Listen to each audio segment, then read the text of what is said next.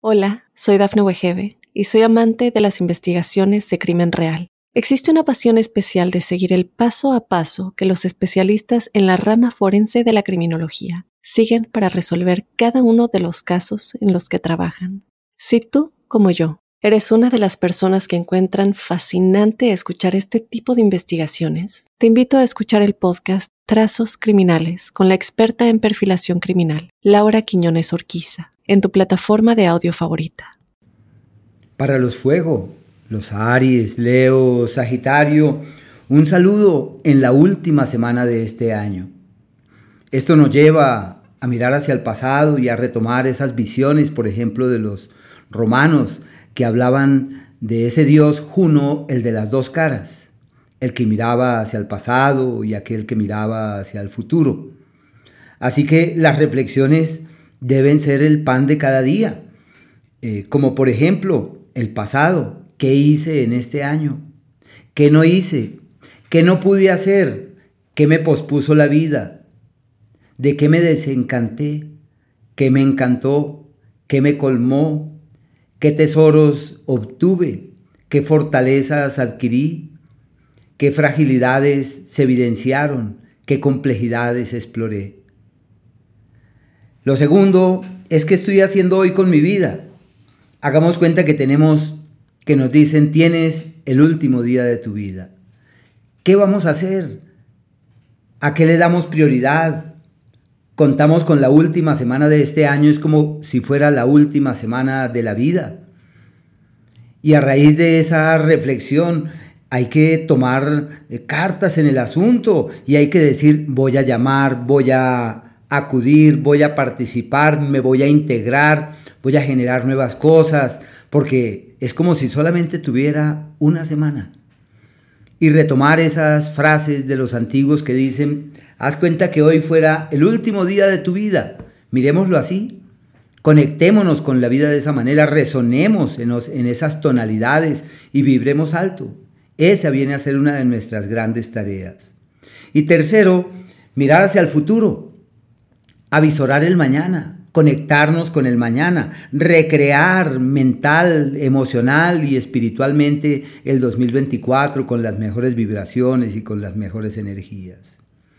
Como nacieron bajo un elemento de personas luchadoras y guerreras, lo usual es que estén convencidos que todo está de su lado, que la vida concurre en una buena dirección y que el universo les da absolutamente todo. Y si de pronto el universo no les da todo, están convencidos que todo lo van a lograr porque nacieron bajo un temperamento que los antiguos denominaron temperamento atlético o temperamento bilioso, propio de personas reactivas e impetuosas, impulsivas y fuertes. Así que vamos a iniciar los análisis sobre esas particularidades que esboza esta última semana de 2023.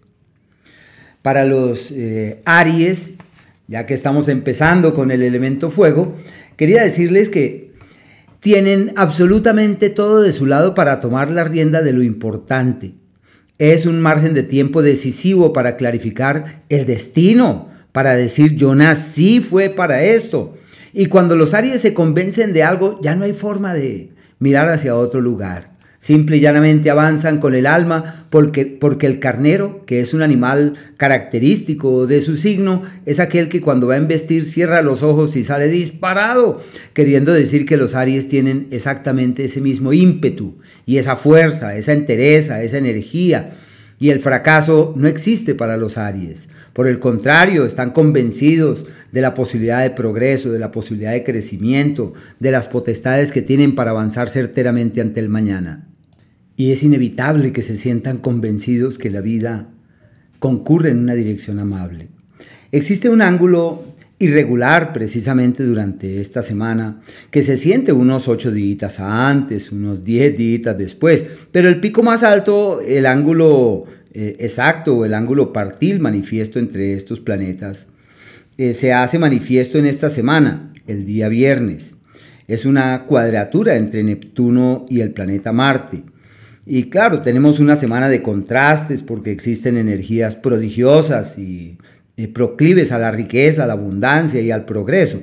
Pero también hay seguramente algunas personas en mala onda, en mala vibra, y uno tiene la libertad de entrar en la onda de la prosperidad y la riqueza o en la onda de la complejidad. Las dos fuerzas palpitarán durante esta semana y debemos tener mucho cuidado en dónde vamos a colocar la cabeza. Eh, y por eso se denomina el tiempo de los errores y el tiempo de las equivocaciones.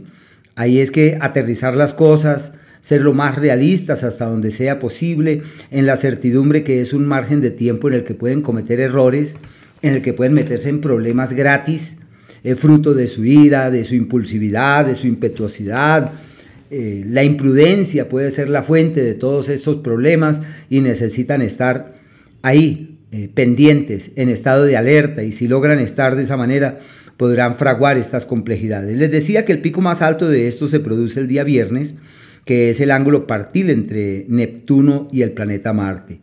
Pero iniciando la semana, ocurre que entramos en, eh, con la luna avanzando por el signo de Géminis y está hasta el día martes eh, en plena luna llena, que es el martes hasta las 10 y 16 de la mañana, como un margen de tiempo perfecto para validar la presencia del otro, para contemplar opciones, posibilidades, para mirar hacia otros eh, horizontes, para nutrirnos de buenas vibraciones, de buenas energías.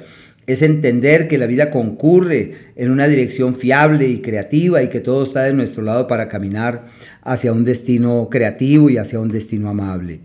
Lógicamente que como existe la conjunción de Marte con el planeta Mercurio, y Mercurio va devolviéndose y Mercurio está directo, es el contraste, Mercurio retrograda y Marte está directo, avanzando eh, raudo, eh, pero están en conjunción y la Luna se opone a este par de planetas.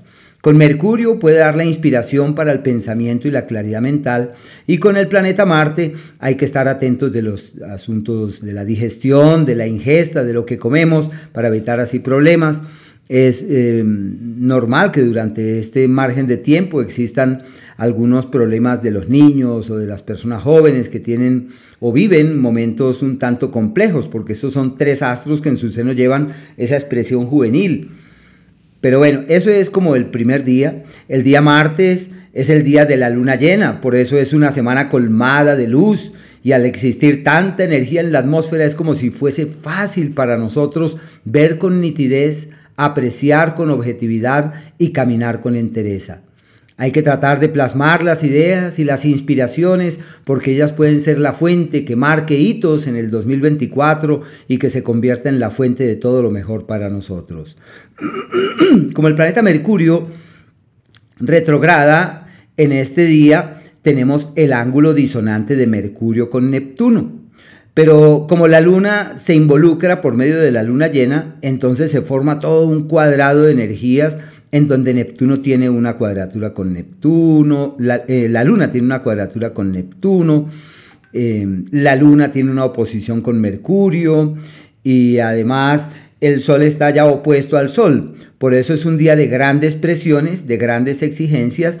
La palabra hay que medirla con sumo cuidado, hay que tener la inspiración intelectual y tratar de darle piso a las ideas, de concretar todo aquello que uno ve que puede ser significativo. Y hay que estar muy atentos de ese tipo de energías para que todo eh, pueda fluir de la mejor manera.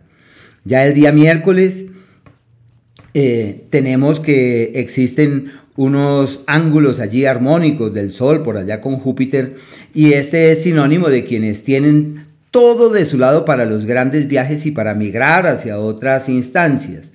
Y la luna el día eh, lunes y el, martes hasta las 10 y 16 de la mañana avanza por un sector perfecto para estudiar y aprender para los carros, los viajes. En cambio, el martes desde las 10 de la mañana hasta el día jueves es el de los acontecimientos inesperados en el ámbito familiar, donde hay que estar pendientes de los seres queridos y atentos allí de lo que requieran para colaborar, ayudar y participar.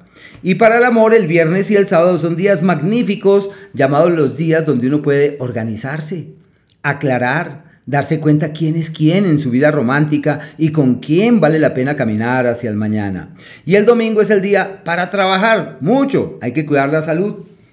Hola, soy Dafne Wegebe y soy amante de las investigaciones de crimen real Existe una pasión especial de seguir el paso a paso que los especialistas en la rama forense de la criminología siguen para resolver cada uno de los casos en los que trabajan.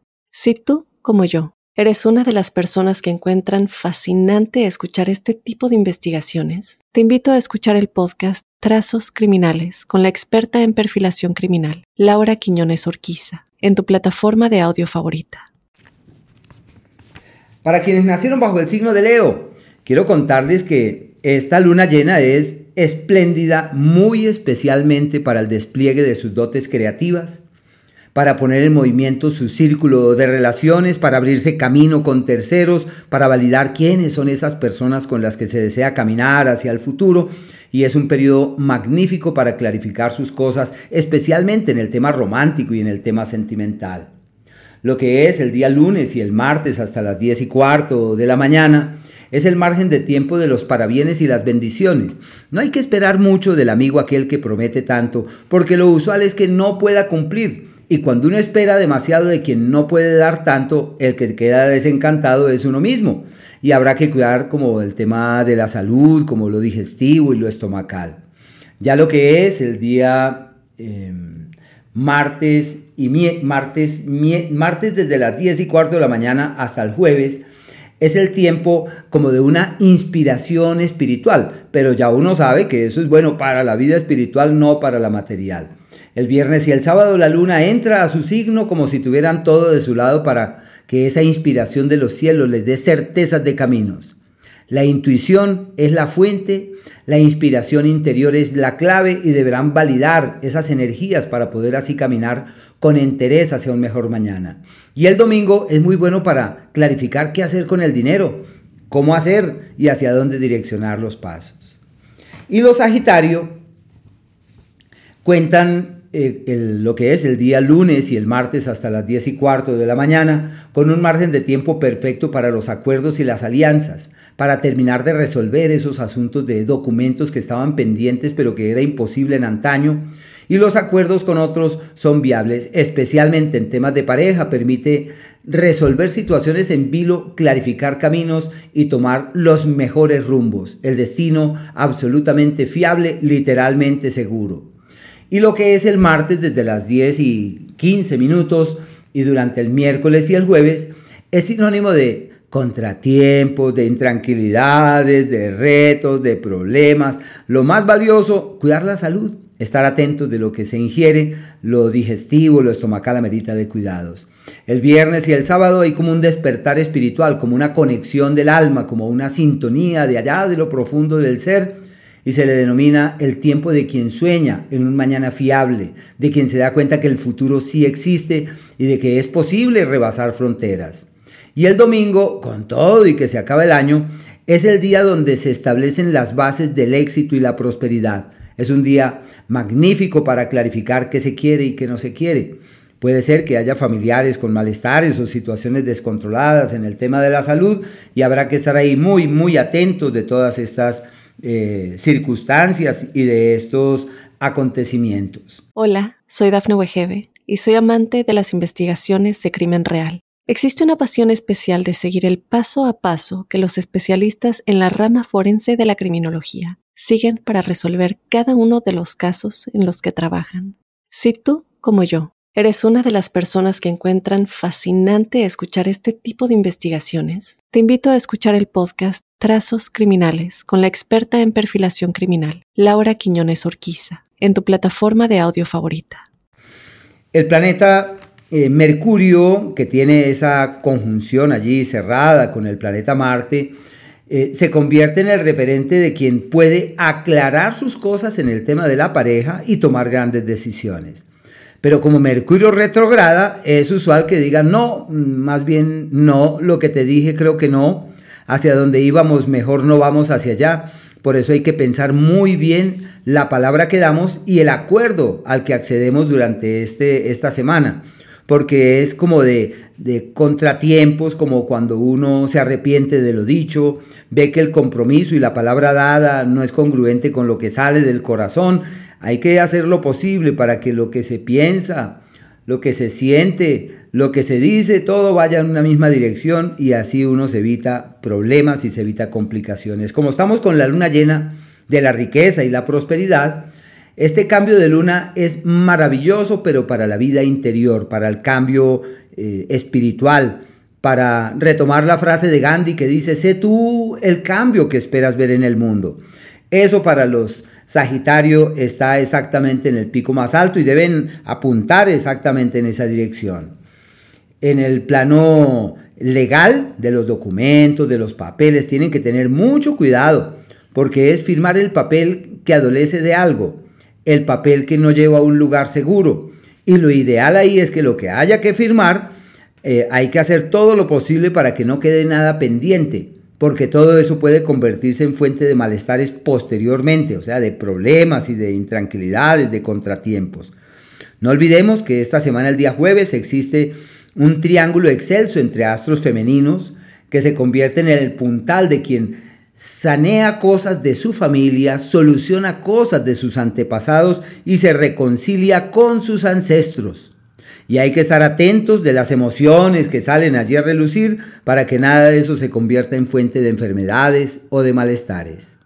Hola, soy Dafne Wegebe y soy amante de las investigaciones de crimen real. Existe una pasión especial de seguir el paso a paso que los especialistas en la rama forense de la criminología siguen para resolver cada uno de los casos en los que trabajan. Si tú, como yo, ¿Eres una de las personas que encuentran fascinante escuchar este tipo de investigaciones? Te invito a escuchar el podcast Trazos Criminales con la experta en perfilación criminal, Laura Quiñones Orquiza, en tu plataforma de audio favorita.